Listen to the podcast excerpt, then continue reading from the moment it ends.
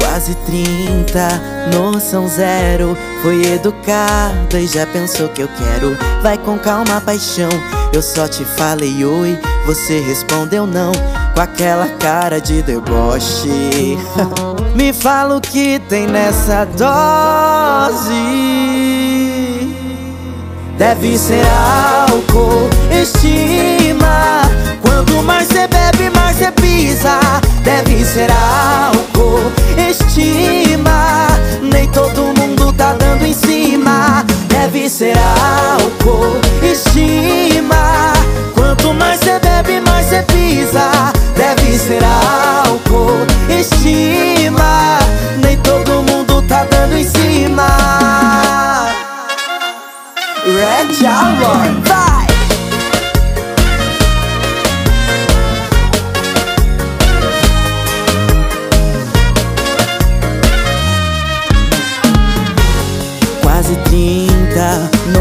Zero. Fui educada e já pensou que eu quero. Vai com calma, paixão. Eu só te falei oi, você respondeu não. Com aquela cara de deboche.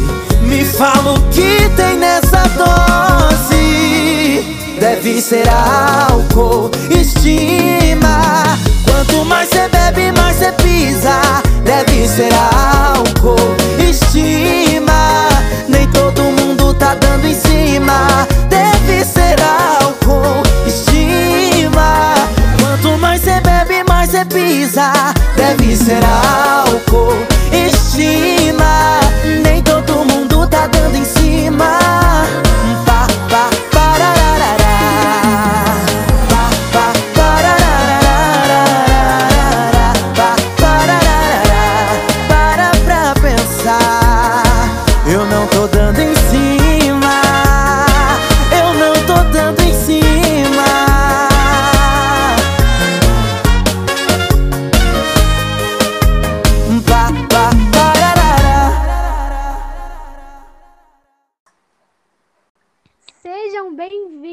Hoje eu estou aqui com a Musa, que está participando do Queen Stars na HBO, Red Alor. Maravilhosa, ela já veio aqui em outro podcast, falou sobre o EP dela, que é, olha, esse podcast está incrível. Ela contou tudo sobre o processo criativo desse EP e eu tenho certeza que vocês vão amar. E hoje ela veio aqui contar a trajetória dela. Então vou falar um pouquinho Guilherme Bernardes Duartes é o nome por trás da Red Alor. É, ela é uma drag queen do sertanejo, nascida em Olímpia, no interior do estado de São Paulo. Começou a, a sua carreira ainda na infância e começou a ganhar notoriedade ali pela região. É, também ali por, por ela ter feito um trabalho com o seu irmão, o Gá Bernardes. Na época era a dupla Guilherme e Gabriel. Então seja muito bem-vinda. Estou muito feliz de ter você aqui. Que essa, essa agenda corrida, né, gata? corrida. Nossa, olha, primeiramente quero dizer que é um prazer estar aqui conversando com você mais uma vez. É, eu amo fazer podcast, acho que eu já até te falei isso na outra vez que a gente conversou. E muito obrigada pelo convite. Oi, gente, oi, pessoal que está assistindo. Fiquem aqui ouvindo a gente porque temos muita coisa para falar. Temos muita coisa para falar. E a primeira coisa que eu tenho para falar é: olha a dicção da gata, porque fala muito bem, né, gente? muito obrigada. É, eu acho que eu acho que é o que é o, o tempo assim, sabe? Porque como eu tô trabalhando como cantor desde os 12 anos, acho que a gente vai vai acostumando a a falar, a lidar, mas eu dou umas engasgadas, viu? Não é sempre perfeito, não. a, a, lidar com o público, né? Vai na caruda, tem que se apresentar, né? Você tem uma presença Exatamente. Falando de palco real, né, cara? Muito obrigada, muito obrigada. É, fazer show é uma das coisas que eu mais amo. Então, essa minha presença de palco é algo que eu sinto que é muito natural, sabe? Eu fui construindo com o tempo e é uma conexão que eu gosto de ter com o público, assim. Eu acho que é, quando eu tô fazendo show, eu me sinto muito conectado com as pessoas, com o meu público. Acho que é a forma mais direta com que eu me conecto. Então, eu sempre, assim, garanto uma garanto e crio uma expectativa muito especial pro show, sabe? Nossa, eu quero muito ir num show seu. E eu queria aqui. Temos que combinar, trazer- hein? Temos que combinar, por favor. Queria perguntar para você, a, a primeira pergunta aí para abrir o podcast. Como a música chegou na sua vida, né? Você falou aí que desde criança, mas de que maneira ela chegou? Ela chegou te arrebentando, chegou de mansinho? Como que foi? Olha, a música, ela tá na minha vida desde quando eu nasci, porque. Peraí que eu tô com um brinco que tá batendo aqui, eu vou tirar. Só pra não bater no fone. Tá Tá doendo porque tá colado com Super Bonder, tá? Só, só um detalhe. Ave Maria. Sério isso? Sim, Pra sim. não, pra não cair fácil, né? Pra não cair de jeito nenhum. Pronto, já tirei. É, então, a música tá na minha vida desde quando eu nasci, desde quando eu me entendo por gente. É, minha família, por parte materna, é muito ligada ao sertanejo. É, meus tios, primos, todos gostam muito de cantar. Então, é, eu lembro de ir nos aniversários, assim, dos meus tios, dos meus primos. Sempre, em algum momento, alguém pegava um violão e começava todo mundo a cantar. E, e essa foi uma cobrança até que a minha família tinha em relação a mim e ao meu irmão, que fazia dupla comigo é, nesse, nesse início, assim, sabe? A gente, pela, por influência da nossa família mesmo, a gente começou a cantar. Então a música tá ali desde quando eu nasci. Acho que não, não, não me recordo em, de algum momento que a música não estivesse na- presente na minha vida. Nossa, cara, e, e essa cobrança, de algum, de alguma forma, isso te deixava um pouco ansiosa, assim, tipo, É, Essa cobrança, assim, quando eu era criança, era algo que pra mim não era tão positivo, porque eu tentava me esconder muito, sabe? Porque eu sempre fui muito afeminado, então eu sempre abaixei minha cabeça pra muitas coisas. E quando é, existia essa cobrança em você tem que cantar, tem que afinar, tem que fazer tudo certinho, eu tinha um- uma timidez muito grande em relação a isso. Então eu ficava meio receoso, ficava ansioso também, porque é, era uma cobrança muito intensa pelo lado da minha família. Não era algo, é, como eu posso dizer, não era algo ne- negativo, mas vinha pra mim de uma forma muito, muito forte, sabe? Eu me sentia meio que, eu me sentia com medo, talvez. Eu acho que medo é uma palavra que descreve bem a sensação que eu tinha nessa época, porque era tudo muito incerto, né? Eu era uma criança ainda que estava ali é, sendo inserida no mercado musical sem entender de absolutamente nada. Então, existia uma ansiedade, existia um medo, mas hoje eu vejo isso é, de uma forma muito positiva, porque fez o artista que eu sou hoje, né?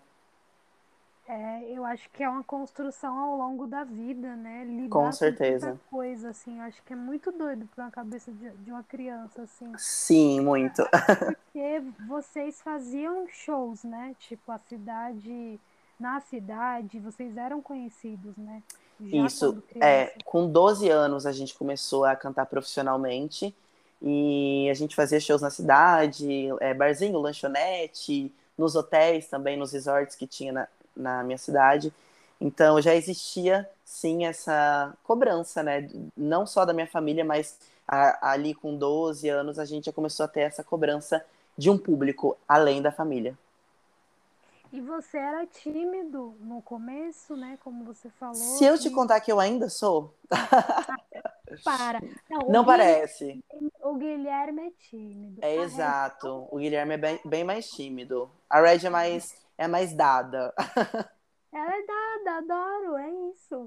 Eu Sim. amei. Eu vou, eu vou entrar ainda no, no, no Queen Stars, mas eu amei a apresentação de Like a Virgin. Super. Ai, sério? Sério, Você amei. sabe que é a ap- apresentação que eu mais critico, né? Que eu menos gosto. Sério, por quê? Juro. Porque, é, como eu, eu tenho referências muito do sertanejo, e, tipo, eu não, eu não conhecia a música, eu não conhecia é, nada visual, principalmente em relação à música. Então, foi muito, muito desafiador para mim aprender essa letra, a aprender letras em inglês também para mim é um grande desafio. O tempo que a gente tinha é bem curto, então foi bem desafiador nesse sentido, assim, sabe? Eu tava num lugar completamente fora da minha zona de conforto. Eu tava, não tava é, fazendo a minha voz tão sertaneja, eu tava cantando em inglês, eu tava com um salto gigantesco que eu também não sou acostumada. Então, eu tava também com esse medo, sabe, de, meu Deus, eu não tenho essa referência, será que eu vou conseguir entregar algo parecido? Então, foi muito desafiador, por isso que eu me critico bastante nela.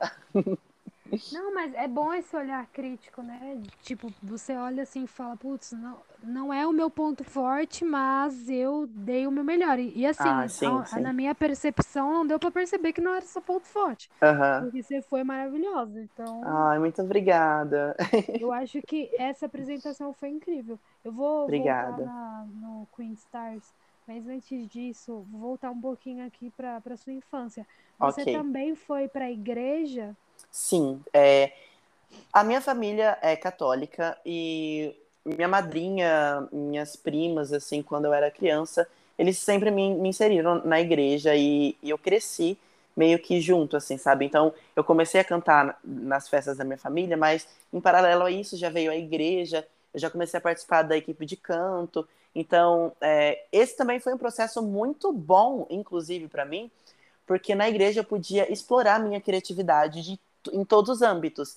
É, eu podia fazer decoração, eu podia é, cantar, eu podia fazer assim, ser gay, sabe? Basicamente Uhum. isso. Eu podia explorar tudo que eu me segurava quando eu não estava na igreja. E na igreja não existia esse julgamento direto, porque quando eu estava fazendo isso lá, eu estava fazendo para Deus. Então esse julgamento era meio que convertido, sabe? Uma coisa bem assim, errada, vamos cá entre nós, bem errada, mas que olhando hoje foi muito bom para minha evolução artística, sabe? Eu, eu explorei muito essa minha veia artística dentro da igreja nesse processo. Eles dão muita abertura, né? Eu sempre eu ouvi uma pregação há muito tempo atrás que falava assim que o pessoal da igreja tende a julgar muito a galera que é gay, que é LGBT, Uhum. e Deus dá para essas pessoas tipo tanta inspiração e são as pessoas que mais trabalham e mais produzem na igreja e mais trazem pessoas para a igreja, para Jesus, para Deus, Sim, sim. seja através da arte, sabe? E tipo, e, e muitas pessoas são olhadas de uma forma totalmente errada, assim, eu acho super É, com certeza. A igreja, a igreja para mim foi um processo assim de amor gigantesco, extremo em algum momento, onde eu depositava tudo ali, eu vivia, sabe, para fazer as coisas da igreja, eu vivia lá dentro. Até meus pais falavam: "Meu Deus, você não sai da igreja". Mas ao mesmo tempo, quando eu fui crescendo, fui me entendendo, enfim, depois de todo esse processo que eu tive em relação à minha sexualidade, é, eu senti um afastamento muito grande e um julgamento extremo, sabe? Então foi aí que eu comecei a me afastar por conta própria, porque eu realmente já não me sentia parte daquilo. É, eu sentia que se eu ficasse ali, eu ia ser muito barrado e eu não ia conseguir explorar realmente tudo que eu queria dentro da minha arte.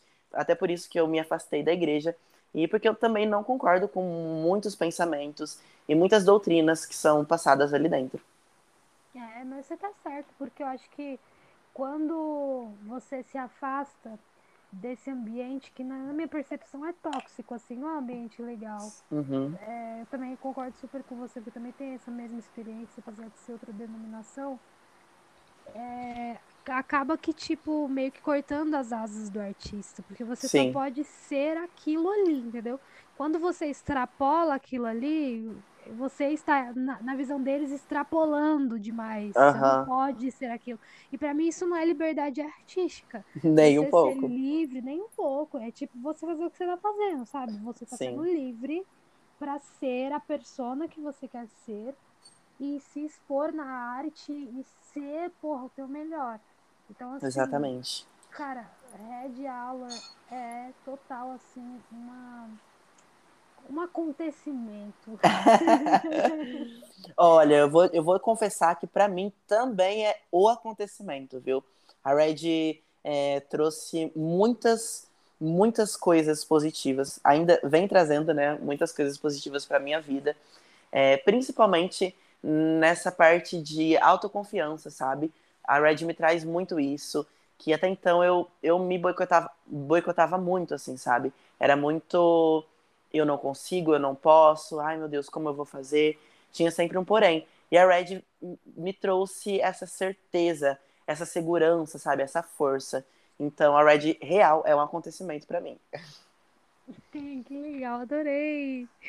Olha, a Red, ela surgiu como, né? Qual é a história que, do surgimento da Red? Conta um pouquinho disso. Olha, é muito, tudo muito doido, porque na minha vida aconteceu tudo rápido demais, assim, ao meu ver, né? Mas ao mesmo tempo também não sinto que foi rápido, porque eu sempre busquei muito essa evolução. Mas assim, é... eu tinha dupla com meu irmão, e com 18 anos, logo depois que eu me assumi, que eu me entendi, entendi minha sexualidade, que eu me entendi também como uma pessoa, eu comecei a buscar é... referências em outros lugares, sabe? Porque até então minhas referências eram completamente com a minha família, com meus amigos da igreja e dentro do sertanejo. E aí, quando eu me assumi, eu fui buscar referências com, com meus amigos LGBT. Então, era um mundo completamente novo para mim e diferente. Com isso, eu conheci a arte drag pela Pablo. É, na época, ela estava lançando Open Bar, que é uma versão de Lean On, se eu não me engano. É uma música que é em inglês. E ela fez uma versão em português com samba. Então, eu vi naquilo uma possibilidade assim gigantesca, porque eu estava conhecendo pela primeira vez a arte drag. Era algo completamente artístico, completamente brasileiro, e, e eu me senti muito conectado com aquilo, assim, de, eh, em primeira. Como, como eu posso falar? De, assim, de, de primeira mão, sabe? Eu olhei aquilo e falei, meu Deus, que que é isso? Até foi um questionamento de cara, assim, não foi tipo algo, vou fazer isso, sabe? Foi mais um, um questionamento e eu fui estudar, fui pesquisar sobre, fui entender o que, que era drag, que, quem era Pablo, e me aprofundei muito, me apaixonei demais, porque eu sempre fui essa pessoa ligada na arte, sempre amei essa, esse lado criativo. Então, poder juntar tudo isso com a parte musical era algo inovador na minha cabeça, assim. E fui, de repente falei, ai, vou me montar. E é que foi acontecendo, sabe? Foi um processo que foi acontecendo aos poucos. É, eu fui levando isso junto com a minha dupla. É, no, de início, assim, não falei para os meus pais, para o meu irmão, mas isso foi acontecendo e chegou um momento que eu falei, bom, é isso que eu quero para minha vida, é aqui que eu me sinto bem, é aqui que eu me sinto feliz. Já estava ali fazendo sertanejo, sendo drag queen, então me completava num todo, sabe? Porque eu tinha minhas referências do sertanejo, eu tinha as, as novas referências que era Pablo, Glória e, e esse cenário pop, é, drag queen. Então eu juntei tudo e falei, é isso que eu quero para minha vida. Me sinto completamente feliz aqui dentro fazendo isso. E, e aconteceu, sabe? Foi foi realmente um processo que não foi, que não é fácil, mas hoje é mais fácil, está mais fácil. Porém, é um processo doloroso, é um processo de insegurança, de incertezas, e foi acontecendo. E cá estou eu, né, sendo uma drag queen do sertanejo, que é, não gosto de ficar, tipo, ai, me enaltecendo muito, mas eu sei que isso é muito necessário para que a gente se coloque no lugar onde a gente está, sabe? Então eu sou muito feliz, principalmente de estar conseguindo conquistar coisas grandiosas como Queen Stars. É, de, sim, passando por tudo que eu, que eu passei, sabe, na minha carreira e todos esses processos de, de incerteza e insegurança, tá fazendo o que eu tô fazendo hoje é motivo de muito orgulho para mim. Nossa, eu, eu, fiquei até emocionada, assim, porque eu de verdade entendo a, a Red como essa persona nova que chegou na sua vida e que com certeza foi um divisor de água, te trouxe muita coisa Sim. boa. E, mano, imagina a loucura de você conhecer uma outra parte sua, um outro eu. É que, tipo, eu tento colocar colocar isso em uma frase, mas eu nem consigo, de tão complexo e tão incrível que é. e é tu descobrir outra parte de você, sabe? Sabe, é outra pessoa, é outro rolê. Exatamente. E é tudo muito novo, assim. É, quando eu descobri a arte drag, quando eu, tipo, me entendi por completo, sabe? Me realizei, assim, dentro de tudo que eu estava fazendo, eu realmente entendi que eu vivia uma outra realidade. Eu vivia uma outra personalidade até em alguns momentos. Porque eu, eu me fazia muito, sabe? Eu tentava me esconder em muitas coisas. E eu, às vezes eu sentia que eu vivia para é, suprir a expectativa das outras pessoas. E aí, quando a Red chegou na minha vida, eu comecei a viver para as minhas expectativas. Então, eu realmente conheci uma outra pessoa que vivia dentro de mim. Isso é muito. É, chega a ser até surreal, sabe? É, um, é uma força muito grande, muito grande que, que abre caminhos que até então eu não conhecia. Então, eu realmente sou assim, eu sou cadelinha da Red, eu sou muito apaixonada por ela. Eu também sou apaixonada por ela. Ai, obrigado, meu amor. Tem muita gente apaixonada pela Red. Ai, eu acho que tenha. Que, tipo, tem sim, minha filha, tem muita, viu? E, e, o que eu ia te falar é tipo, por exemplo, a, apesar de ser uma coisa linda você conhecer uma outra parte sua, essa sua outra parte tem muito caminho de dor, né? Muito. De, de, tudo isso que a gente sabe, né? Que, que, que acaba enfrentando, né? É, a, a realidade LGBT que é mais no, no, nosso país, tipo, não tem o que a gente falar, é, uma, é, é muito difícil para toda a comunidade, mas realmente foi um caminho que, ao mesmo tempo, era de libertação, de é, conhecimento, coisas novas e coisas muito muito lindas. Ao mesmo tempo, isso foi assim um processo de muita dor, sabe? Um processo muito é, de você querer, você tem que querer muito, sabe? Você tem que se amar muito para poder passar por esse processo, porque realmente é, é muito duvidoso, é muito incerto, é, existe muito preconceito, existe muito questionamento não só o autoquestionamento, que já é um, um ponto muito doloroso, mas o questionamento é, de fora, sabe? Da família, dos fãs, que eu, como eu já tinha uma carreira ali, eu já tinha uma, uma, um trabalho, né? Tipo, já acontecia dupla. Então, existiu esse, essa dúvida, esse questionamento dos meus fãs, é, da minha família, é, essa, esse apontamento também de ai, mas isso não dá futuro, mas isso é, não, não dá certo. Então foi realmente muito difícil. É ainda muito difícil, mas obviamente com muitos, com muitos outros privilégios e por, depois de ter passado um processo muito mais doloroso. Verdade. E, e como que foi para você contar, por exemplo, para os seus pais, para o seu irmão? É, deve ter sido bem difícil, né? Foi difícil, é, mas assim, não tive com, com minha família esse processo de tipo, ai, vou contar. Aí eu preparo, vou lá e conto. Foi muito. Na minha vida, tudo é muito assim, papum, sabe? Então, quando eu me assumi, foi uma coisa tipo. É, meus pais começaram a questionar algumas coisas. Eu falei, sim, eu sou gay, por quê? Tem algum problema nisso? Foi bem que assim, sabe? Então, eu sempre fui muito certo do que eu tava. Do, do que eu queria. É, eu, eu, os processos, assim, eu passei muito sozinho mas depois, quando eu tive a certeza de, do que eu era, do que eu queria, eu ia lá e falava: ó, é isso, vocês querendo ou não. Então eu sempre lutei muito pela minha verdade, pelo que eu queria conquistar. E, e assim, contar para os meus pais e para o meu irmão existia esse peso muito grande, principalmente porque é, tinha essa expectativa em relação à dupla, em relação. É, era uma coisa que eu estava mexendo não só na minha carreira, mas na carreira do meu irmão. Então é, era algo muito, muito doloroso nesse sentido, sabe? Mas foi um processo que não foi fácil no começo. É, meus pais não aceitaram de cara. Meu irmão foi mais de boa, porque eu, eu sou mais velho, então eu sempre conversei muito com o Gabriel, a gente sempre trocou muita ideia. Então, quando ele veio com alguma ideia errada, eu já meio que fazia ele mudar a percepção em relação às ideias dele. Aí foi assim com os meus pais, ainda é, né? Um processo, é um processo de evolução. É, é muito longo, porque tudo está muito enraizado na gente, né? A sociedade enraiza muitas coisas na nossa cabeça que é, a gente vai quebrando com informações. Então, é, com os meus pais é assim. Hoje é muito mais fácil. É, eles entendem muito mais. Eles, hoje eles entendem o, o meu, a Red como o meu trabalho.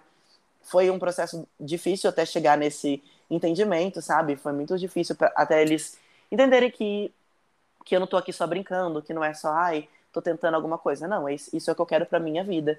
Então, hoje eles veem a seriedade que eu carrego com a Red. E isso é muito especial para mim, sabe? Porque é, depois de passar por todo esse processo de dúvida, é, terminar a dupla, que era uma certeza, uma expectativa muito grande, não só minha, mas do meu irmão, dos meus pais, da minha família, dos meus fãs, hoje eu tenho essa. Hoje eu carrego isso com muito mais leveza, sabe? Essa evolução. Então, quando acontece alguma coisa, ai, meus pais falam alguma coisa errada, ou eles têm alguma desinformação, algum desencontro de informações, é muito mais tranquilo para mim falar, ó, não é dessa forma que funciona, porque acontece assim, assim, assim, eu passo por isso, isso, isso, você não tem esse local de fala, então é muito mais fácil eu conseguir lidar hoje, porque a, além de tudo, eu também sou uma pessoa muito mais evoluída, eu também tenho muito mais informação, então é muito mais fácil para mim lidar com essas é, inseguranças e incertezas de outras pessoas em relação a mim e ao meu trabalho, sabe?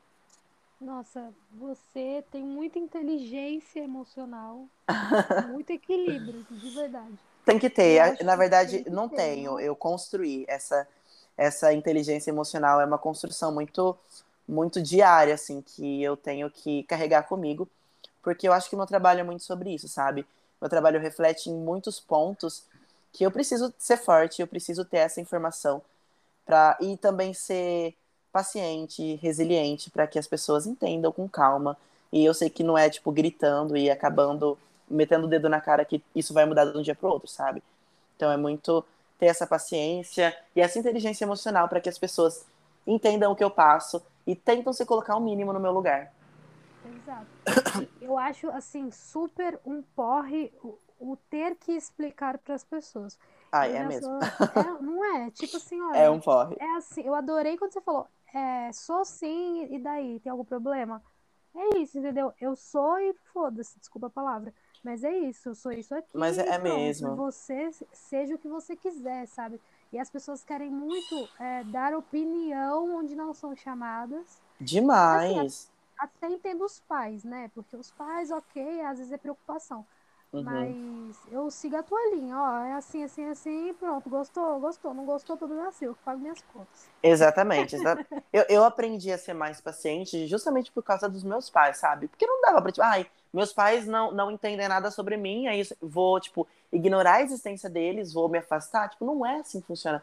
Não, não, isso não, não vai trazer uma relação é, confortável, sabe? Então, eu aprendi a, nesse processo a lidar melhor com essas coisas de, de troca de informação mesmo, até em ser mais realmente mais paciente. Eu acho que é essa palavra, ser mais paciente em relação à, à ideia dos outros. Mas eu acho massa, assim, que eu tava até vendo, alguém postou alguma coisa esses dias, de que as pessoas, elas não consomem só a, a nossa música, mas elas consomem quem a gente é. Uhum. Então, uhum. quando eu consumo, consumo Red, Red Alor, eu não consumo só a tua música, mas sim a tua mensagem. Então, esse sim, teu sim. empoderamento, essa tua força, essa tua mensagem, tudo isso que você fala é o que, tipo, eu me vou me identificar, sabe? E você é Ai, é super que linda. Então, assim, nunca se, é, fique mal, assim, que as pessoas falam, cague mesmo, porque as pessoas falam que ninguém tem nada a ver com a sua vida. Ai, muito fofa, muito perfeita.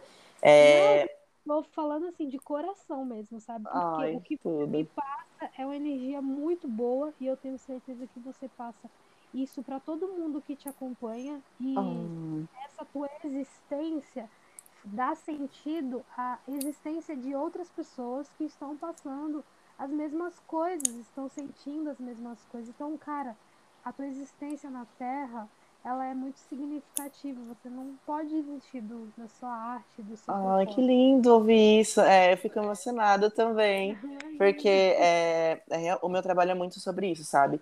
Eu, é, eu sempre senti falta de me conectar com algum artista dentro do sertanejo que, que falasse sobre as minhas dores, que falasse sobre as minhas dificuldades, sabe, que me entendesse por completo. Então, acredito até que o meu trabalho sendo drag queen dentro do sertanejo é muito para ser essa representante, sabe, para ser essa essa personalidade com que as pessoas se identifiquem e falem: "Nossa, tem alguém ali que sabe o que eu passo, sabe? Que que vive as, as mesmas dores que eu, que me entende. Então é, é muito é muito isso. O meu trabalho não é só sobre cantar sertanejo, é muito sobre representar quem consome o sertanejo, quem é, que de alguma forma se identifica com, com o gênero, com o estilo, e tá aqui, tipo, dando a cara a tapa realmente para que essas pessoas não passem pelo que eu passei dentro do sertanejo e se sintam representadas é, em todos os âmbitos, sabe? Sim. Nossa, cara, necessária, total. Você é um acontecimento novamente frisando. é, Ai, linda. Essa música Tira o Olho, né? Que ela foi, ela foi a primeira da sua carreira? Isso, a primeira, meu primeiro lançamento. Foi em 2019. Ela é. teve uma atenção aí especial da nossa querida Marília Mendonça. Sim. E a Marília, na época, compartilhou seu clipe, né, no, no Twitter dela. Uhum. Eu queria saber como que foi para você, assim, ver uma musa que tenho certeza que para você ainda ela é uma inspiração. A maior, a maior inspiração, sem dúvidas. Qual foi o sentimento que você teve? É, quando eu lancei minha primeira música, que foi Tira o Olho, foi, foi um lançamento muito incerto, sabe? Um tiro no escuro, porque realmente não tinha alguma outra drag fazendo sertanejo. Era algo muito único, exclusivo meu, que poder, tinha de tudo para dar errado, sabe? Mas quando a Marília compartilhou, foi uma força, um. Sabe aquela mensagem de vai, vai que é teu? Então, hum. quando ela compartilhou, eu senti muito essa força de, nossa, é possível, sabe? Eu, eu sou uma drag que canta sertanejo e isso é possível. É, depois que ela compartilhou, os números cresceram muito. E a, ela, além de compartilhar, ainda compartilhou é, com, com uma frase que era, se eu não me engano, amei a descoberta de uma drag queen no sertanejo. Então ela usou isso, sabe? Ela usou essa palavra drag queen no sertanejo, que até então para mim era tipo, eu tinha um receio de falar que eu era uma drag do sertanejo, porque as pessoas não estavam preparadas para isso. E a Marília ter compartilhado com essa frase foi realmente um, um, assim um pontapé gigantesco onde eu pude me agarrar assim, tipo, como força de verdade. Ai, me arrepiei toda, assim, de verdade, assim, de coração, tô toda arrepiada. Poderia até mandar uma foto agora que eu tô toda arrepiada. Porque... Isso me arrepia muito também, porque a Marília sempre foi uma inspiração gigantesca para mim, sempre foi uma força enorme dentro do sertanejo, sempre me inspirei real, assim, sabe? Tanto é que, que quando ela, ela morreu foi um dos momentos mais difíceis que eu tive que passar. Nossa, não, foi muito difícil, né? É, foi. muito estranho, né, falar disso. Eu fico vendo entrevista da Dona Ruth e choro. Uhum. É um uhum. negócio... E assim, eu nem sou do sertanejo, até componho sertanejo, mas eu não sou do sertanejo. E acho que pela pessoa, sabe? Pela história, pela, pelo, pela admiração, sei lá, uhum. é uma uhum. coisa muito doida. E aí eu, ficava, eu fiquei feliz que, tipo, fiquei pensando, pelo menos eu fui em um show dela na minha vida. Não fui no Ai, show dela, perfeito. mas vi, sabe, assim, ela cantando com a Yasmin Santos no show da Yasmin. Ai, que fiquei, legal. Tipo, é, bem legal. E, e eu acho que foi muito Deus isso, sabia? Eu senti assim como se fosse Deus, assim, falando pra você, ó, tira toda essa tua dúvida, que agora sim, eu tô, sim. Mando. Foi exatamente isso. É, depois que eu saí da igreja, eu, e eu, tipo, me entendi eu ressignifiquei o que Deus era para mim também, sabe? Quem era Deus, que imagem seria Deus. É, porque eu, eu sempre senti essa necessidade de me agarrar a uma força para conseguir continuar. E, e hoje eu entendo muito Deus como sinais do universo, como uma força maior que te mostram uma luz, te mostram um caminho, sabe? E eu não tenho dúvidas de que esse compartilhamento da Marília foi um sinal do universo, foi um sinal de Deus, para que eu realmente é, deixasse as minhas dúvidas de lado e, e seguisse em frente com o que eu estava é, pensando. Nossa, sim, total. Eu senti aqui do lado de cá também. Eu super acredito também nessa espiritualidade. Eu acho que quando você falou assim, eu gostava muito de estar na igreja e eu era muito intenso, fazia as coisas e ficava ali, né? Que você era muito ativo. Uhum. Eu acho que isso é porque tinha, tinha arte lá, entendeu? Não era uhum. pela igreja, mas era porque ali você conseguia exercer pelo menos um pouco do que você é. Sim, com certeza. Sem dúvidas. É isso, exatamente. Não, é isso. E não era ali pelo, ah, tá na igreja e vou ser devoto, não sei o quê. Não, era pela arte, era pela, uhum. pelo que você estava podendo fazer através da arte. Realmente, então, era muito mais sobre isso mesmo. Com você, sempre vai estar. E seguindo aqui o, o teu release, depois dessa música, você lançou o Ascensão, né? Que é o seu primeiro EP.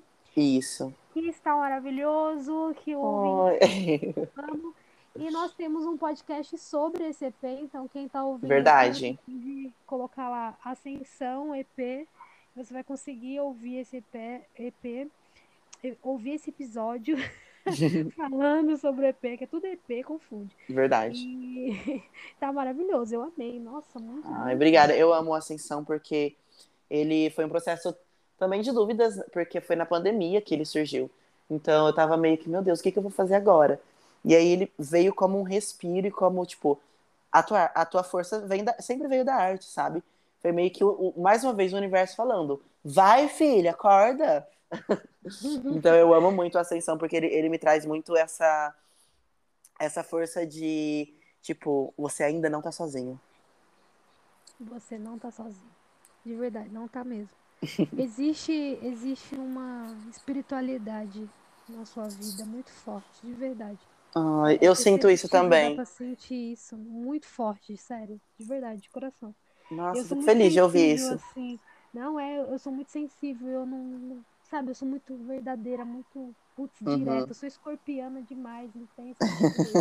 então eu só falo as coisas que, véio, que vem muita gente aqui, pra muita gente eu falo muita coisa, pra muita gente eu não falo nada, sabe? Uhum. Eu só falo, não que eu não falo nada, não é isso, entendeu, né? Mas que eu você não que sente. É, que é cabível, é exato. Eu uhum. falo, ó, vamos entrevistar, e é isso, tem, e sai, não sai do, daquilo. Mas tem outras pessoas que eu sinto a vontade de falar e eu sinto isso pra você. Ah, e... obrigado mesmo. Nossa, velho, dá, é, é, dá pra sentir, assim. Eu tenho o prazer de falar com você todas as vezes. Autoestima. Primeiramente, amo. amo. Primeira coisa que eu queria falar. A galera que faz o teu, o teu design aí, cara, manda muito bem. São Sem perfeitos, né? palavras, né? assim, ó. O figurino, a arte, tudo assim, que perfeição. Os seus vídeos, tudo é perfeito. Ah, obrigado. E assim, sua maquiagem, né, que é você que faz, é você Sim. que faz, né? Tudo eu. Que perfeição, gente. Eu olho e falo, meu, eu não consigo fazer uma sombra no meu olho. Mas, ó, é, é, tudo muito. Eu sou muito perfeccionista. Eu sou virginiana, né? Vamos começar por aí. Ah, então, existe uma cobrança muito grande em relação a tudo que eu faço, principalmente quando eu tô falando do meu trabalho. Eu sempre quero entregar é, o meu melhor e, e a minha equipe também são pessoas que querem entregar o melhor sempre. Então a gente se uniu para fazer a Red acontecer e realmente a gente tá fazendo acontecer porque é todo mundo muito criativo, todo mundo muito bom no que faz. É, as nossas reuniões são sempre fluem muito bem assim porque a gente caminha muito junto em todos os processos é, e a autoestima não foi diferente. A gente sentou para fazer essa reunião, sabe, para criar todo esse conceito do clipe e fluiu de uma forma muito gostosa, muito linda. Eu acho que é o processo que eu mais gosto, é esse criativo de, tipo, inventar as coisas, sabe? E, e tipo, pensar em mil possibilidades para depois chegar no, no resultado final.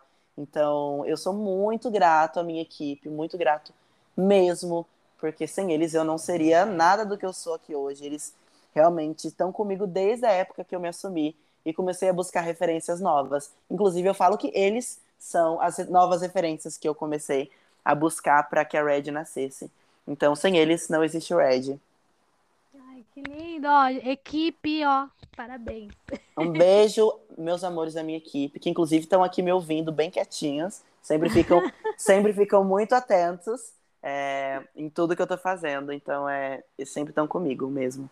Inclusive, parabéns para Maria Clara, que eu já, eu, no dia que eu recebi o release dela, eu já logo mandei uma mensagem. Eu falei, olha, se todas as assessoras mandassem um release tão perfeito como você mandou, eu assim, eu soltaria fogos para todo mundo. a, a gente procura fazer tudo muito certinho. É, porque a gente é o nosso. Porque a Red é o sonho de todo mundo da equipe. A gente almeja coisas grandiosas com a Red. Então, para que isso aconteça, eu acho que nada mais válido do que é, entregar o nosso melhor, sabe? Buscar todos os detalhes e essa perfeição em todos os detalhes que a gente deposita na Red. E, e é perfeito, é, é notável isso. Eu é, vou... a perfeição, vamos combinar que a perfeição não existe. E eu tento colocar isso na minha cabeça também, porque, olha, ser virginiano é uma cobrança eterna é, de perfeição. E aí, às vezes a gente precisa entender que essa perfeição é uma coisa que não existe, de fato, mas é, de qualquer forma a gente se dedica ao extremo para tudo acontecer. Não, assim, a perfeição não existe, mas ela tá muito perto aí de você. Olha que organização. Ai, que bom, que bom, que você muito, acha? A estética muito bonita, tudo muito... Assim, você olha e dá gosto de ver, assim, é um negócio que você vai no sua timeline, você olha assim, nossa, que... Caramba, que lindo, sabe? É um negócio que dá dá gosto de ver não só na timeline, mas eu digo assim, no projeto todo, sabe? É tudo muito bem feito. Eu então, fico... Os virginianos são ótimos. Sim, eu fico muito feliz de ouvir é, elogios, principalmente não só em relação à minha voz, que é algo, tipo, a minha voz é algo muito pessoal, sabe? Minha voz, a minha make é algo muito pessoal. Mas eu amo ouvir elogio em relação ao meu trabalho num todo, às minhas redes sociais, porque realmente a minha equipe faz um trabalho, assim, surreal por trás de tudo, sabe? Eles não aparecem muito, mas tudo que eles fazem é algo muito. É um trabalho, assim, muito bem feito, sabe? Eu, de verdade, eu pago um pau, assim, enorme pra minha equipe, porque eles fazem o rolê acontecer mesmo.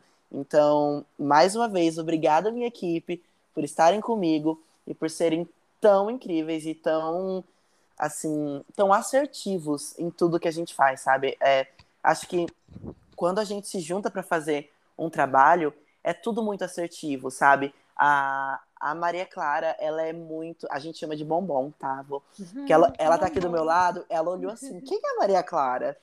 É, por- porque a gente realmente é muito carinhoso entre a gente e a gente faz tudo acontecer com muito amor.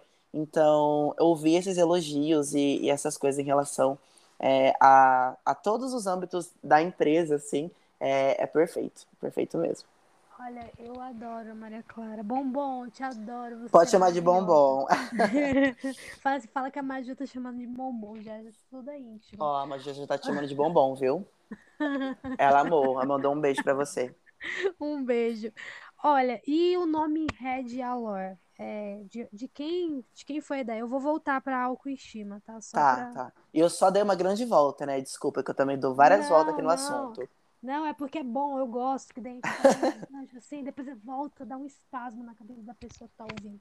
Verdade. Mas o, o nome veio de onde? Então, é, assim como a Red ressignificou muitas coisas na minha vida, o nome também é uma forma de ressignificar é, um outro detalhezinho. O meu cabelo natural é ruivo, e como eu, eu fui uma criança muito tímida em relação a. Eu não queria ser o centro das atenções, porque era sempre. Ah, era sempre alguma coisa em relação à minha voz, em relação ao meu jeito. E eu queria esconder isso ao máximo, né? E o meu cabelo era muito laranja, juro. Era assim, muito, muito ruivo.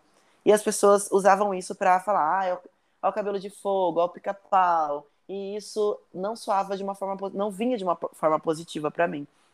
Então, red é uma mistura de red, que é vermelho, com ready, que é pronto, preparada. E eu coloquei pra ressignificar é, o. é, Porque até então eu não gostava do ruivo, sabe? E aí, quando a Red chegou, foi pra, tipo, eu amo ser ruivo, eu amo meu cabelo, eu amo usar peruca ruiva, mas eu também amo usar o meu cabelo ruivo. E a Red, mais uma vez, ressignificou algo que era negativo e passou a se tornar positivo. Cara, que da hora. E o, o Alor, Alor é do, do que seria? O Al- olha, o Alor sempre. É uma polêmica, viu, o Alor? Porque assim, quando, quando eu. Juro, quando eu comecei a fazer drag, era muito. Tinha que ter um sobrenome, sabe? Pablo Vittar, Glória Groove, Lia Clark. Tinha que ter um sobrenome. Então, é, o, Al- o Alor veio pra complementar o Red, mas surgiu, assim, de palavras aleatórias que eu tava buscando. E aí tem uma amiga minha que, cha- que é drag também, o nome dela é Lana Profunda. Ca- Ó, ó- ó o peso. Adorei. Lana Profunda. E Lana, ao contrário, não vou nem falar, gente. Mas é isso aí que, cê- que vocês estão vendo. E aí eu falei. pois é, é, um- é um negócio assim. Genial. É um easter egg. E aí eu falei, vou procurar palavras é, nesse lado besteirol, Ah, agora saquei. ao contrário, adorei. entendeu? E aí, a lore é uma palavra aí ao contrário, que eu não vou falar. Mas, é, que, eu, eu sempre, toda, juro, mas de todas as entrevistas, podcasts, tudo que eu participo me perguntam o que, que é o Alor. E eu sempre me arrependo amargamente de ter colocado Alor e do, do significado ser esse. Eu até gosto do- da pronúncia, sabe? Acho que funciona, Red Alor. Gosto do escrito também, mas na hora de falar o significado é sempre um- uma vergonhazinha. Eu vou, vou criar aqui um novo significado. Agora é assim, ó. O all de, de tudo em inglês. Aham. E aí o OR a gente pode fingir que é your. Pode ser, É, tipo pode assim, ser, perfeito. tudo nosso. Tudo no... All Nossa, eu your. vou fazer isso. All your, tudo nosso. All É your, isso. tudo nosso. Nem se tá certo no inglês. mas- Não, mas é isso, é isso. Agora não eu, eu vou só falar isso. publicitária, não, que eu ia só com as ideias ruins. Mas olha, o que você acha disso? E, olha, eu adorei, é sério, eu adorei, de verdade. É muito bom. Eu tô aqui, e eu tô pensando Ai, na. Lana ainda. Eu tô pensando na Lana. Ai, a Lana é tudo. Tudo. Gente, adorei. Não, eu, eu tirei o, o Major, que não é, não é meu nome, né? Uhum. De uma coisa aleatória também, assim. Era o nome de uma loja online que eu tinha com uma amiga minha. Mas é muito bom quando a gente se apega, se apega num nome diferente, porque eu acho que também é um motivo de força, sabe? De tipo assim, ah, aqui eu consigo ser mais do que eu mesma, entende? Uhum. Aqui eu sou uma entidade. É, exatamente. Tipo assim, aqui, eu- aqui eu, eu, é, é o meu melhor lado. Então, é, eu acho que, que é muito legal, assim, é muito bom a gente é, também ter, ter essa. buscar isso em outras coisas, sabe? É ótimo. A Beyoncé tem a Sasha Fierce. né? Sasha Fierce, sim. Nossa, gente, maravilhosa. E às vezes eu vejo uns vídeos quando a Sasha Fierce desce, você já vê um negócio ali diferente, né? Exato, é, mu- é muito, muito único. É muito único. Cara, muito, muito legal, assim. É... Você desculpa que às vezes eu falo no feminino, no masculino. É que, Acha? Eu não, eu não me importo mesmo. Não me importo real, assim. Nossa, desculpa, é que eu sou meio aleatória. Não assim. precisa se desculpar. Não precisa se desculpar mesmo. Eu não me importo. Não me importo. Ai, Porque eu me sinto bem sendo um cara, eu me sinto bem sendo é, a Red. De verdade, gênero é uma coisa que, que para mim, assim, não, não é um peso, sabe? Eu fico pensando, o pessoal vai ouvir, vai me cancelar. Vai falar assim, essa menina aí fala direito, garota. Não cancelem, não cancelem a Não Majô. cancele. Eu sou legal. Falo besteira, mas eu sou uma pessoa boa. Olha, eu vi que você foi no Lollapalooza, né? Você Fui, foi no fui no? Lola. Fui, foi Nossa, gente, perfeito. Você viu o show de quem?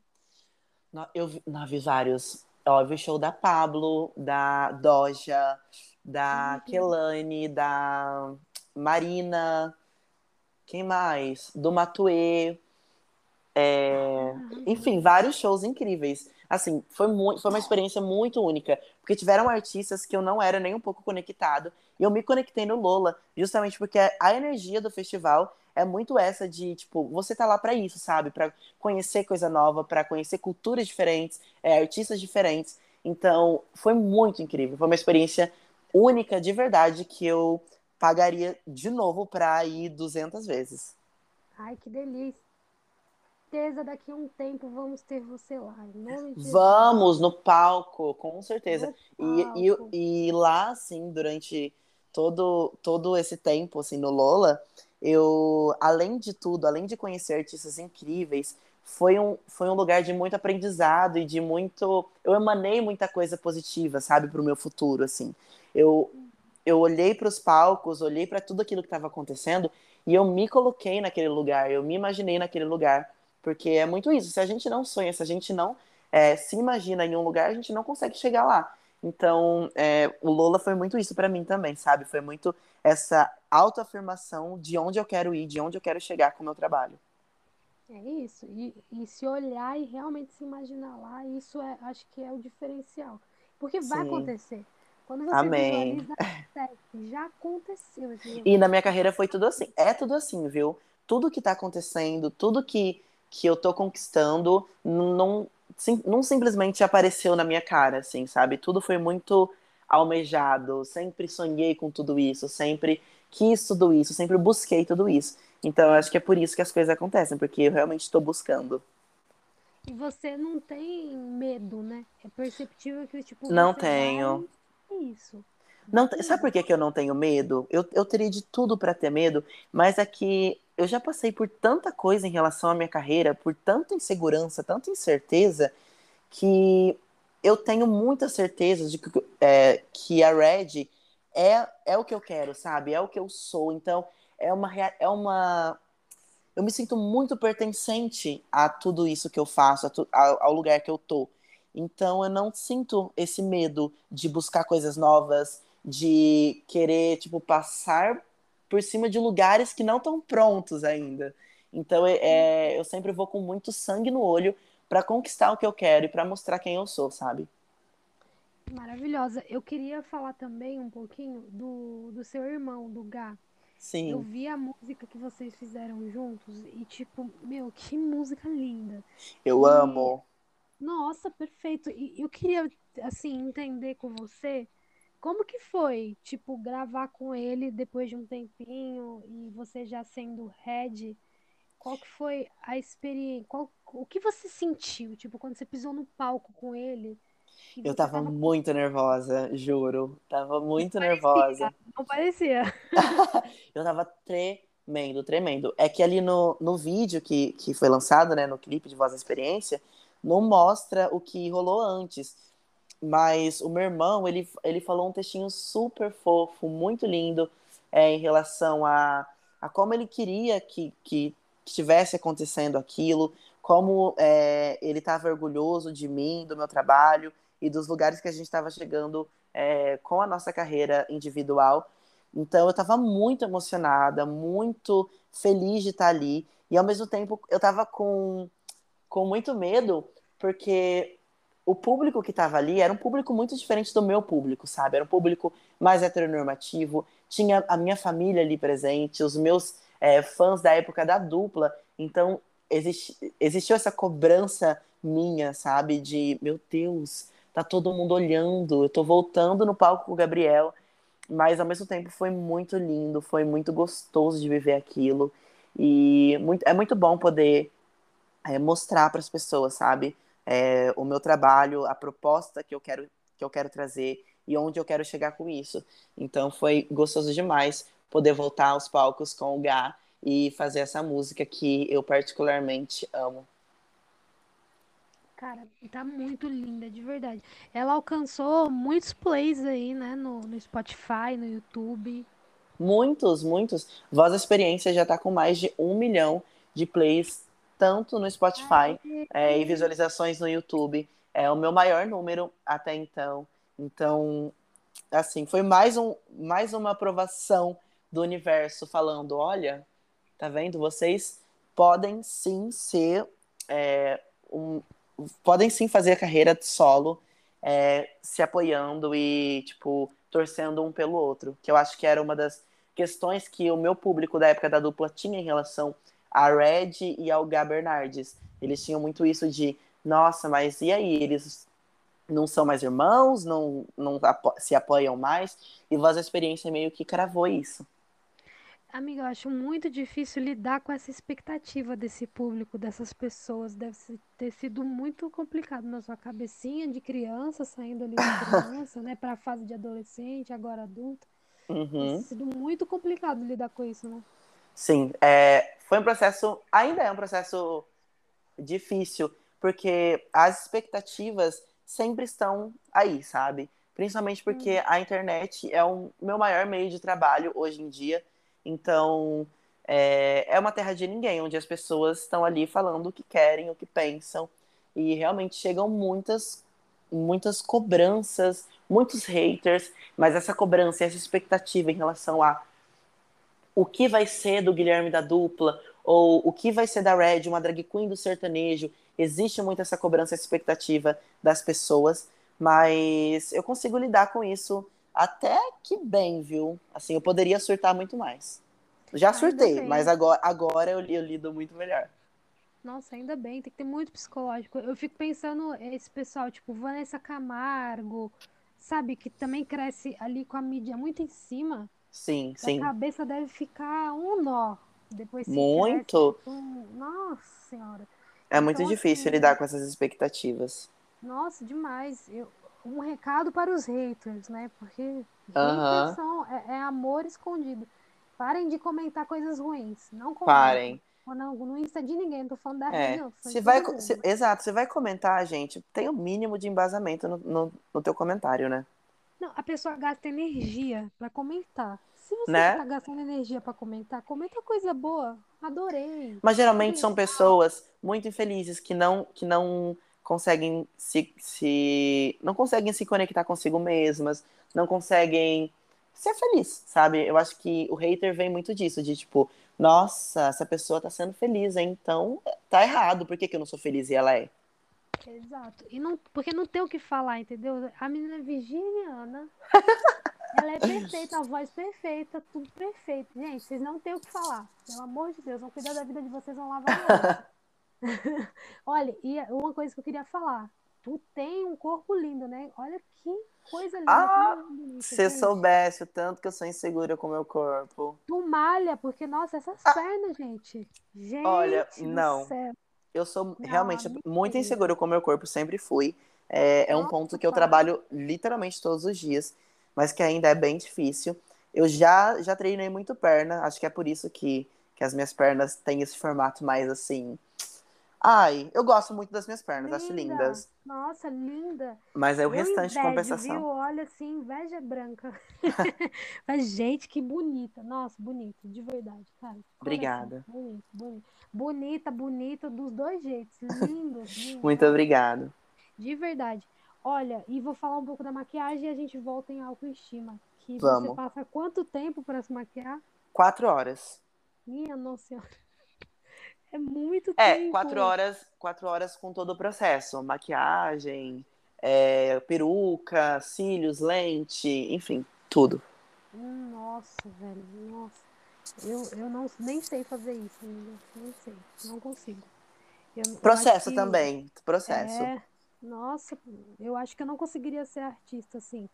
É muito tempo, meu Deus. Olha, tem que dar valor, viu? Tem, porque é, realmente é muito trabalho. E esse é o processo, assim, é, fazendo, né?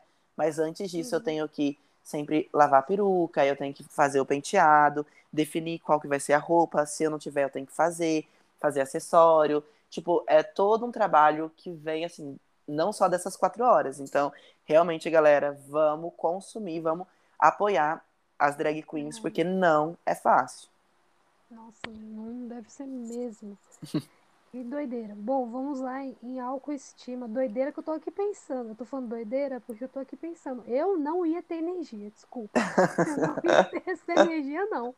Eu já tô aqui, cansei já. Já cansei só de pensar em me arrumar. Pois é, canso. Tem dia que eu falo assim, meu Deus, não acredito que eu tenho que passar quatro horas agora me montando. Mas, Mas hoje, hoje eu já tô né? acostumado. É, eu já tô acostumado, porque é tipo, trabalho, sabe? Nem sempre é, ai, que perfeito mas eu estou realizada no que eu faço. Então, existem, existe uma balança que, que deixa tudo muito, muito igualado. Ai, que bom.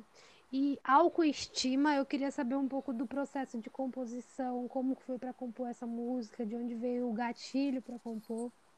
Então, autoestima é uma composição do bloco de no... do bloco de modas, que é um grupo de composição do meu irmão, Gab Bernardes. É, eu não tô nessa composição, mas é uma é, música que eu, que eu recebi faz um tempo. E eu me conectei muito com ela, porque eu queria algo animado que fosse inovador, sabe? Que conversasse com, com a proposta que eu tô, que eu tô trabalhando. E autoestima, além de ter esse trocadilho no nome, eu achei muito inovador é, a forma literal é, que a música é feita, sabe? A, a letra dela é muito tipo tá acontecendo ali, tipo, eu tô, tô falando o que que tá rolando, a, a minha indignação com, com, com a autoestima do, do boy que me ignora ali, que é snob comigo. Então, eu me senti muito conectado na música por ter esse, esse diferencial, sabe? Esse lado criativo mais aflorado. E a autoestima eu recebi faz muito tempo e venho trabalhando essa, essa cabeça de vou lançar autoestima quando tiver condições de fazer um projeto muito bem, bem feito, assim. Então, e veio nesse momento, né, que, eu, que é onde eu estava muito pronto para fazer tudo acontecer. E desculpa, eu falei errado, viu, no começo. É que eu tô imagina, Imagina, não precisa se desculpar, não. E tá, tá tudo certo. Vídeo, gente, tá escrito que a composição é assinada pelo Gab Bernardes. Mas qual. Você, demorou um tempinho então pra fazer, né? Tava esperando o melhor momento pra fazer. Eu acho que esse foi o melhor momento. Foi maravilhosa a música. Sim. E qual é o que você mais gosta? Qual a frase que você mais gosta nessa música? Nossa, que difícil escolher uma frase. Porque, assim, para mim, as frases da música se completam muito, sabe? Então, uhum. tipo, eu gosto muito do, do refrão, mas eu gosto muito do ar de questionamento que a música tem. Então, uhum. escolhendo assim uma frase, eu escolheria o é, com aquela cara de deboche, me fala o que tem nessa dose. Hum, da hora. Gostei. Você fez uma brincadeira ali, né, com a galera do Queen Stars, eu acho. Fiz, Você fiz. dava a dose, né? Aham, aham, foi perfeito. Eu, a divulgação pesadíssima, tá doida? Nossa, gente, eu fiquei com raiva de um menino que pegou a, ta- a tua garrafa e bebeu tudo no final. Falei, eu ia dar na cara dele, dá, devolve aqui. Não, mas, mas tava no finalzinho já, já tava no finalzinho. Todo mundo provou um pouquinho. Nossa, eu queria, que- quero, pode mandar aqui um recebidos pro podcast, obrigada. Perfeito, vou mandar. Nossa, tá, tá com a cara boa aquela bebida, olha. É uma delícia, viu? É forte, mas é gostosa. Nossa, maravilhosa. E como que foi trabalhar com o produtor dessa música? Sensacional, é, é muito bom. Essa música, ela passou por dois produtores. Tem o, o Gabriel Azevedo, que é um produtor, é o meu produtor, o que faz, que fez todas as minhas músicas. Ele é daqui de São José do Rio Preto e ele trabalha, o forte dele é com sertanejo. E eu gosto muito dele porque ele sempre ouve muito o que eu tenho para falar, sabe? Ele, ele, ele me credibiliza, essa palavra tá certa? Ele me credibiliza muito enquanto artista e eu acho isso essencial. Porque eu já tentei produzir com, com uma galera que, tipo, principalmente por ser LGBT, era tipo, ai, faz qualquer. Eu, por ser hétero, sei muito mais. Não, assim, do meu jeito é Ah. melhor, do meu jeito é, é, é mais fácil. E, tipo, é- era uma, um- uma dificuldade que eu tinha de achar uma pessoa que me entendesse e que tivesse disposto a entrar nos desafios comigo. E os meus trabalhos sempre é um desafio para mim mesmo. E o Guy, ele sempre esteve muito disposto a entrar nesses desafios comigo. Então, ele, ele mergulhou no projeto, entendeu a proposta e entendeu o que eu queria trazer na música. A gente trabalhou também com o Tim, que é um produtor de São Paulo. O Tim, inclusive, produz tipo, para uma galera gigante. Ele também tá entre os produtores do Doce 22, da Luísa Sonza. Então, é, ele é muito, muito foda mesmo, desculpe a palavra. E, e os dois produtores trabalharem juntos, para mim, foi uma experiência muito boa, porque eu trouxe o sertanejo que eu queria trazer na música, mas ao mesmo tempo eu trouxe uma vertente é, muito diferente, que são os, os instrumentos de sopro, né? Tipo ali o trompete, o, a assinatura na música também, isso é muito do pop. E o Tim conseguiu trazer é, autoestima para esse lugar pop que eu queria também. Então foi sensacional trabalhar com eles. É, eles são pessoas que sempre ouvem muito, que sempre também é, opinam muito, porque eles também entendem pra caramba do que eles fazem. E é muito. Esse processo é o que eu mais gosto, assim, de o processo criativo, de fazer tudo, tudo acontecer, para mim é o melhor de todos. Você é muito criativo, né? Eu acho que. É, a minha veia Nossa, criativa, assim, não é tipo me gabando, mas eu às vezes eu preciso me podar porque eu não paro de pensar, sabe? É, nossa, ma- maravilhoso, de verdade. É, isso não, eu vou parar de elogiar, senão fica aqui elogiando, elogiando. Você vai falar assim, menina, para.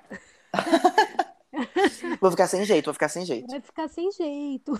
Mas eu sou, eu sou realmente muito grata por esses elogios. Eu sei que é de coração, a gente sente quando é de coração, quando é de verdade. Então, muito obrigado mesmo. Imagina. É, a gente pode esperar alguma parceria em futuros lançamentos? Você já tá com alguma coisa em mente mais pra frente? Podem esperar parceria, sim. É, eu tô trabalhando muitos projetos. É muito, é muito louco porque é, o meu trabalho eu sempre vejo como duas realidades, que é a realidade que está ali já acontecendo na rede social, que todo mundo tá, tá vendo e tá consumindo, que para mim é autoestima agora, né? Então, tipo, a minha realidade virtual tá sendo autoestima, mas por trás aqui já tá acontecendo outra realidade, que são os novos projetos. Então, eu já tô conversando com muita gente, já tô indo pro estúdio, já tô trabalhando muito em conceito, é, esse lado criativo, e isso não para, sabe? Enquanto tá- um está acontecendo em paralelo, esse processo já está acontecendo para novos projetos. Então, esperem muitas coisas. Eu não quero parar de trabalhar tão cedo. Eu quero. Eu acho que esse é o momento, inclusive, de eu me dedicar ao máximo na minha carreira. Então, eu tô trabalhando muito, eu quero evoluir pra caramba. Então, esperem coisas lindas, coisas grandiosas, coisas criativas, esperem coisas de Red Alor. Vocês já conhecem é, a minha. Quem não conhece, vai ver, inclusive, o meu trabalho, vai conhecer, porque eu sou muito, muito verdadeiro com tudo que eu faço. Então, vocês vão entender que eu sempre é, coloco ali na balança muito esse meu lado criativo e visual, junto com o meu lado musical, que é o sertanejo, que é o que eu amo fazer. E isso sempre anda muito junto dentro da minha equipe. Maravilha. Falando nisso um pouquinho, qual que foi a tua referência para esse clipe? Tipo, teve alguma? Teve, tiveram várias referências. A referência principal para o clipe de Autoestima foi La Fama, da Rosalia com The Weeknd. É, que, que tem essa vibe de cabaré, é, enfim, mais antiga. Então a gente quis trazer essa estética mais antiga. Uma outra referência que, que a gente buscou também foi Maísa, que é uma cantora que eu gosto muito, Maísa Matarazzo, que hum. já faleceu, que é bem antiga, assim, hum. mas que trazia essa estética é, vintage também, sabe? Essa estética de ai, cortina, luzes, é, cabaré, aquela galera mais conceitual. Então, trouxemos também coisas atuais, né? É, acessórios atuais, uma estética diferente nesse quesito. Então, é sempre uma pesquisa muito grande de referência mesmo. A gente é, passa dias assistindo clipes, a gente assiste filmes, é, a gente busca, monta pasta de referência musical também. Por, por exemplo, para Autoestima, tinha muito Ivete, que é uma, uma referência que eu tenho que eu consumi, sempre consumi muito desde a infância. É, veio também muitas referências do Cristiano Araújo, que era um cantor que também fez parte dessa minha trajetória no sertanejo. Então, tudo, tudo que a gente faz em relação a, a esse trabalho visual e referências vem muito dessa pesquisa, desse trabalho mesmo. Nossa, muito bom você falar sobre tudo isso que acontece nos bastidores do trabalho. As pessoas acham, ah, vai lá e faz, assim, é muito simples. E não é nada simples, é, é trabalho. Nem um pouco.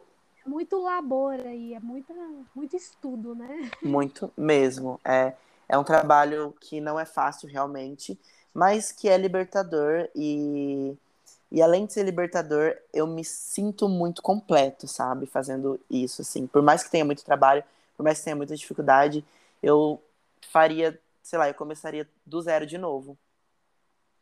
Show. Eu queria entrar então no assunto do, do programa do Queen Stars. Uhum. E a primeira pergunta é: como foi entrar no programa? Como surgiu essa oportunidade? O Queen Stars surgiu assim muito do nada. Eu me chamaram para fazer a inscrição, né? Tava, tava rolando esse trabalho de casting e aí me chamaram para falar assim, ah, tá rolando, vai rolar um, um, reality show de drag queens cantoras, por que você não faz a inscrição? Aí eu meio que na dúvida, assim, porque eu não tava pensando em participar de um reality show de drag queens cantoras. Eu queria fazer o meu, mostrar o meu trabalho, enfim. Mas eu falei, por que não, né? É uma, uma porta de visibilidade. Eu preciso de visibilidade, vamos fazer. Fiz a inscrição, é, sem muita expectativa, e aí fui passando nas, em todos os processos. E foi assim, meu Deus, será que, tá, que vai rolar? E aí, num dia, aleatoriamente, me ligaram e falaram: você vai participar do programa, você entrou, e assim, eu surtei, foi uma loucura. É, tanto é que a música que surgiu depois que eu fiquei sabendo que eu iria pro, pro reality, foi tô surtando. Então, assim, os processos aconte vão acontecendo e uma coisa ajuda a outra, isso é bom. Mas eu surtei, porque ah, além, de, além de ser, de, ser, de ser algo muito, muito grandioso e muito bom para minha carreira, era algo que me gerou muitas dúvidas e muitos questionamentos em, em relação a, tipo, pô, será que eu sou capaz? Será que eu consigo? Será que isso é para mim? Será que, nossa, é muito grande? E, e aí foi quando eu também comecei uma, uma busquei uma ajuda é, é, profissional em relação a isso. Eu fui para psicóloga, e isso me ajudou muito, assim, num lugar que, que, nossa, realmente necessário.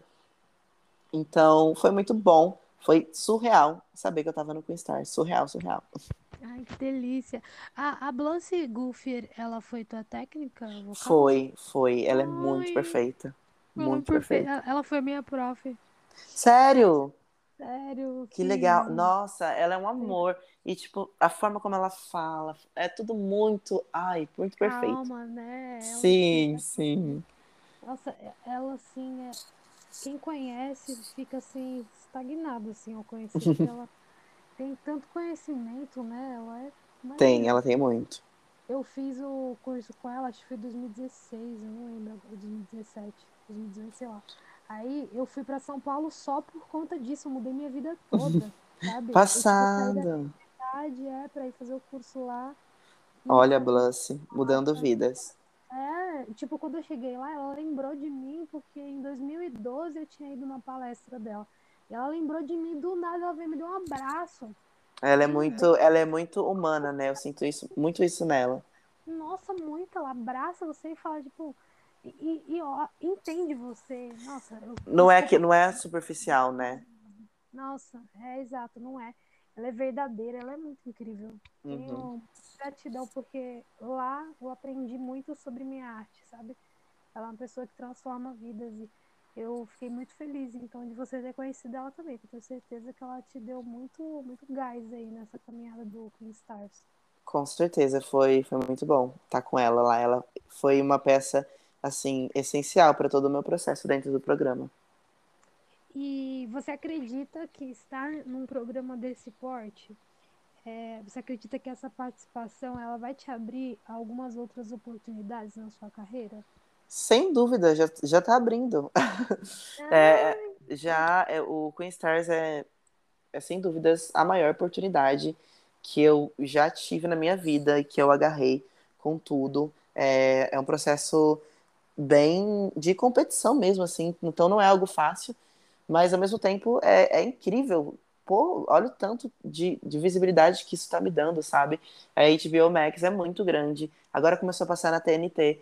Então, e além de tudo, estar com artistas e pessoas tão importantes e tão significativas é, para minha vida e para minha constru construção enquanto artista, principalmente a Pablo, a Glória que eu encontrei dentro do programa, sabe, é, são, são pessoas que, que realmente assim me, me colocam no lugar de caralho. É, nossa, maravilhosas. E em falar na, na Pablo, como que foi cantar Indestrutível, né? Que é uma música que é interpretada pela Pablo. Com a Pablo ali, como que, qual foi o sentimento? Olha, eu tava muito nervosa quando, quando eu fui cantar Indestrutível. Uma porque eu ia cantar para Pablo e outra porque eu tava ali sendo gravada para um negócio nível internacional. Enfim, era, são muitas, muitos pontos que, que pesam ali como uma pressão mesmo. Mas ao mesmo tempo foi muito gostoso, porque o clima do, ali das gravações, o clima do programa foi muito, muito bom, sabe? Tava todo mundo muito feliz que, que a HBO tava fazendo aquele programa com, com o nosso público, com pra, pro nosso público também.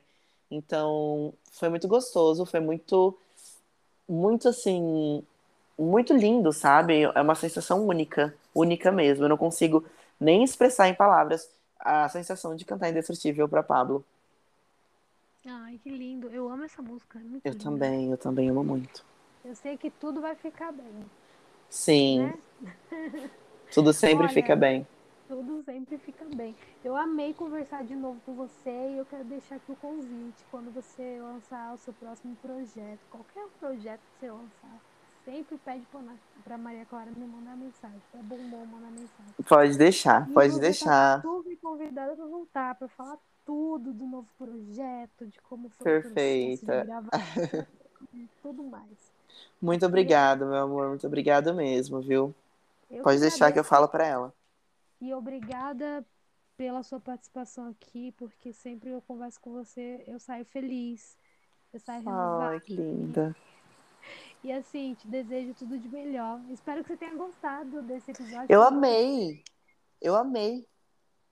Ai, que bom. Amei muito, de verdade. Foi incrível. É sempre bom poder falar um pouquinho sobre minha trajetória, poder lembrar também um pouco sobre tudo que eu tô conquistando, sabe? Isso é muito bom para mim também.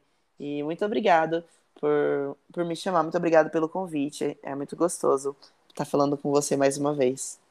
Ai, que delícia. Antes de me despedir, eu queria te perguntar se você tem alguma artista independente que você acredita que todo mundo precisa ouvir. Nossa, tem, tem uma lista aqui, hein? mas vou, pensar, um artista independente que todo mundo precisa ouvir. É... Hum, deixa eu pensar aqui. Uhum. Aí depois a, a Maria Clara pode me mandar o Insta da pessoa pôr no texto. Ah, vou, vamos falar. O Gabel. Gabel. Ah, Gabel. Gabel, ícone do crenejo. É, tá aí trabalhando horrores, fazendo coisas incríveis, entregando álbum, entregando músicas assim únicas, também tem personalidade própria. Gabel é, é um dos fundadores do Queernejo, sabe? A, a, gente construiu tudo isso e constrói tudo isso muito juntos. Então, Gabel, consumam Gabel, porque ele merece ser reconhecido, porque o trabalho, assim, gente, impecável. Ele é mesmo, adoro ele. Eu vi, eu, eu ouvi em São Paulo, num bar assim, aleatório. Aí eu, Gabriel! Ai, que tudo, vocês se encontraram. Encontrei, tirei foto na época com ele faz um tempão. Perfeito. Agora falta a gente se tá encontrar, né, Majô? Por favor, né? Por favor. Agora eu estou em Curitiba, mas a gente vai se encontrar. Já, já, já conversa com a galera aí, com os contratantes de Curitiba, que eu quero fazer show aí também. Por favor, né? Aí já vem pra Curitiba e a gente já se conhece, já vai pro bar. É isso, bora. né? Bora. Autoestima, daí você me traz Eu vou levar, aí eu levo a autoestima, combinado. Olha, adoro o Gabel e o dia que eu encontrei ele, encontrei Capotiguara Bardo.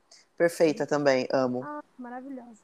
Então, Gabel, super convidado aqui para vir no podcast também. Adoro seu trabalho. Tudo. Maravilhoso. Tem mais alguém? Olha, não, eu não vou. Se eu vou falar aqui nome por nome, eu vou ficar anos falando. Mas é, eu acho que eu vou dar um, um, geral assim. Bora consumir artistas independentes e, e parar é, um tempinho para olhar para esses trabalhos, porque e, e, colocar também tipo na nossa cabeça que artistas independentes fazem tudo sem investimento, fazem tudo sem acesso. Então, é, precisamos valorizar mais e principalmente vamos olhar o queernejo, né, gente? Artistas LGBTQIA+, independentes, que estão aí é, trazendo uma nova proposta, um subgênero para o sertanejo, que é um, um meio cons extremamente conservador ainda. Então, além de ser artistas que entregam um trabalho impecável, a gente ainda está revolucionando o mercado musical brasileiro. Então, vamos consumir os artistas do Queernage, porque é, passou da hora da gente estar tá onde a gente merece, né? Com certeza, super apoiada e ouçam mais artistas independentes. Exatamente. Olha, tem muita gente boa nesse mercado. Muita gente. O Brasil é muito rico de artistas e a gente precisa dar mais valor e parar para consumir mais. Verdade. Olha, muito obrigada, viu, gata? Você é maravilhosa. Eu tô assim, extasiada com a sua presença aqui. Linda. Muito, muito obrigada mesmo. E daqui a pouco eu mando lá para Bombom uma mensagem com a Perfeito. data podcast. Tá bom? Tá bom, muito obrigada, Majô. Foi incrível, amei o nosso papo. Espero que a gente se encontre novamente. E pessoalmente vamos, também. Com certeza, e vamos viver muito. Sim, sim, vamos muito. Um beijo, meu amor, boa noite. Beijo, meu amor, boa noite. Até mais. Tchau, tchau. Até mais. Tchau.